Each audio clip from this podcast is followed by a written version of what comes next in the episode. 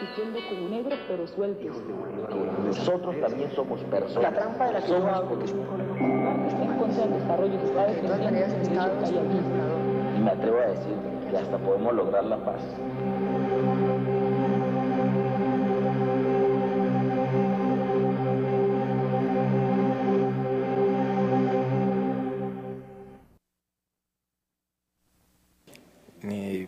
Papá desapareció hace 16 años. Eh, pues un día salió de la casa y no lo volví a ver nunca, nunca más. Él y yo éramos muy unidos, mm, pues más que un dolor, es una, incertidumbre pues, de saber qué pasó con él. Este es uno de miles de casos de personas que desaparecen a diario en Cali y en Colombia. En lo que va de este año se han registrado mujeres 5.567 y hombres 5.777. Todos los colombianos conocemos de un familiar, amigo o conocido que se ha desaparecido. Existen diferentes tipos de desapariciones. Desaparición forzada, las que pueden haber sido por algún tipo de delito, sea secuestro, violación de género, extorsión u homicidios desaparición involuntaria de personas con diagnóstico de trastorno mental, con demencia y Alzheimer, desapariciones accidentales o no voluntarias, personas que salen de excursión y se desorientan o tienen algún tipo de accidente.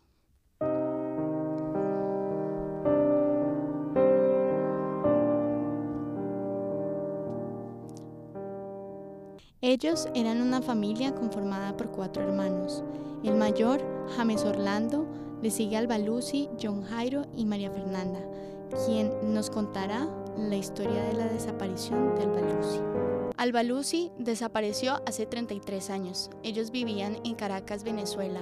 La mamá y Albalusi eran las que sostenían la casa. Los dos varones solo se dedicaban a jugar fútbol y a estar con sus amigos. Eso fue un noviembre ella quedó de, pasar Navidad con nosotros. El 24 de diciembre recibimos una llamada y yo estaba al lado de mi madre cuando ella empezó a llorar y yo le dije, ¿qué pasó? Entonces le quité el teléfono y le dije al Balucio, ¿usted por qué está haciendo llorar a mi mamá? ¿Qué pasa? ¿No va a venir a pasar Navidad con nosotros? Entonces ella me dijo, no, yo le acabo de decir a mi mamá que yo no voy a volver. ¿Cómo así que no va a volver? O sea, se va a quedar en Mérida, no va a venir a pasar Navidad. Entonces ella me dijo, no, yo no pienso volver porque estoy cansada del maltrato de James Orlando y John Jairo. Desde ahí, la madre de María Fernanda empezó su duelo eterno, y todos los 24 de diciembre ya no eran iguales. Albalusi no volvió a comunicarse con su familia. Igual seguíamos buscando al Albalusi y no, sin señales de nada, de nada, de nada, de nada, de nada. Eso ya... Mi mamá falleció hace cinco años. Pensamos que ella iba a aparecer para la enfermedad de mi madre y no fue así. Mi hermano que vive, James Orlando el Mayor, que vive en el estado de San Cristóbal, Venezuela, la ha buscado. Tampoco ha sido posible encontrarla. No sabemos si está viva o muerta, pero los, o sea, entre los fallecidos que reporta Venezuela no aparece ella. No sabemos si es que fue por trata de blancas o sencillamente ella tomó su decisión de, desaparecer.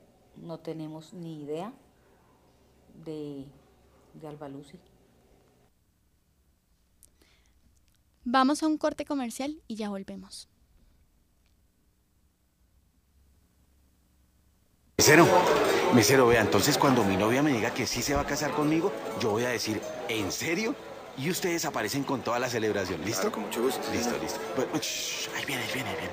Hola, mi amor. Hola, Camilo. Camilo, es que tengo que contarte algo. Yo también. Camilo, estoy enamorada de Daniel. ¿En serio? En estos momentos su dinero puede estar en el lugar equivocado. Tráigalo a Da Vivienda. Aquí lo tiene todo. La desaparición forzada en Colombia es un mecanismo estatal para controlar y disciplinar a la oposición política y a la sociedad en general. En el contexto político y social colombiano de los últimos 40 años del Estado o algunos sectores vinculados a este, a pesar de estar enmarcados o en un sistema democrático, han venido generando una multiplicidad de veces de violencia selectiva hacia diferentes miembros de la oposición política y sociedad civil. La desaparición forzada se ha venido dando sin el reconocimiento social desde los años 60. Yo tengo una prima que ella es muy, muy, muy bonita, es súper bella. Y ella un día estaba saliendo del trabajo y estaba esperando como su mío, o, el bus, bueno, no sé. En casa estaba esperando pues el transporte para irse para su casa en la noche. Y se le acercó como alguien, pues. El caso es de que ella llegó, estaba ahí y llegó una camioneta y la montaron en la camioneta. Y se la, y pues como que la lograron llevar no sé a dónde, no sé. Pero pues nunca le pasó nada, gracias a Dios. El caso es de que ella después como que la soltaron y, y pues obviamente después de eso ella quedó súper traumada con los hombres durante un tiempo, hasta con el mismo abuelo. Hay 72.610 colombianos de los que no se tiene rastro alguno.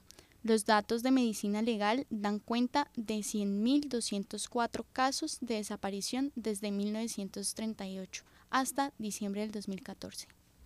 De ellos, 23.440 aparecieron vivos y 4.154 murieron.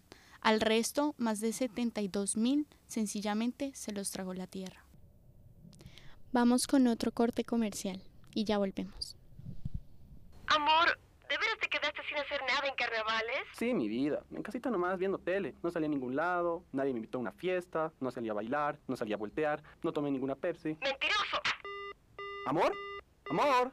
¿Estás ahí? ¿Amor? Podrás resistirte a cualquier cosa, menos a la super promo carnavalera que Pepsi tiene para ti. Solo junta 5 etiquetas de 2 litros y canjealas al instante por una Pepsi de 2 litros. Así de fácil. Apresúrate porque esta promo solo dura desde el 25 de enero hasta el 10 de febrero. En estos carnavales, Pepsi premia tu preferencia, tu mundo, tu carnaval, tu Pepsi. En Colombia desaparecen más hombres que mujeres. El 73% de los casos reportados corresponden al género masculino, frente al 27% del femenino, y la mayoría del 44% son menores de 25 años. Sin embargo, en los últimos 10 años, el reporte de mujeres desaparecidas aumentó más de 600%. Entre 1952 y 2015 se han reportado 22.121 casos de presuntos desapariciones forzadas en Colombia, según Medicina Legal. Y hasta el momento, este año, sin clasificar, van 99.479 casos. Desapariciones forzadas, 25.557 casos. Desastres naturales, 237.000 casos. Presunto reclutamiento ilícito, 176 casos. Secuestro, 107 casos. Trata de personas, 63 casos. El 30 de agosto se conmemora al Día Internacional de los Desaparecidos. Eh, yo me llamo Steven Gaviria. Lo que pasó fue que una vez estábamos en la casa y con la familia, pues estábamos planeando ir al otro día a una finca, la finca familiar, y pues ahí ya se encontraba un tío.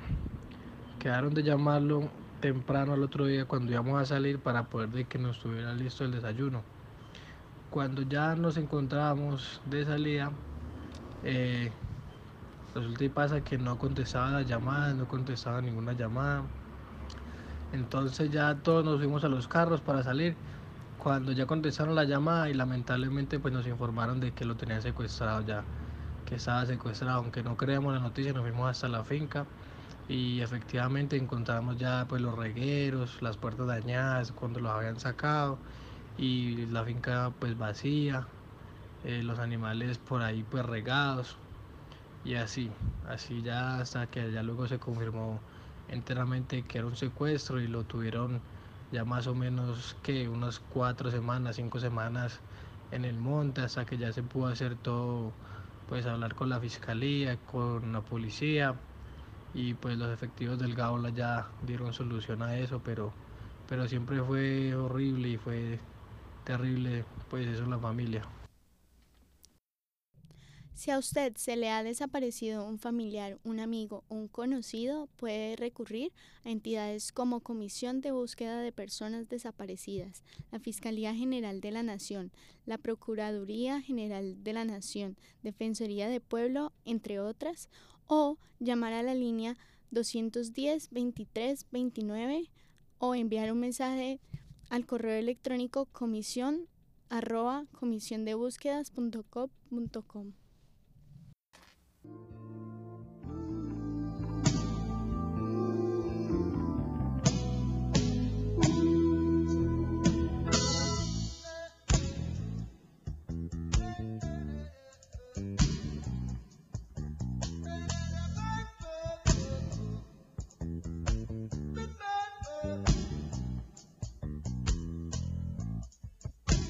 Me diga si ha visto a mi esposo, preguntaba la doña. Se llama Ernesto X, tiene 40 años. Trabaja en en un negocio de carros.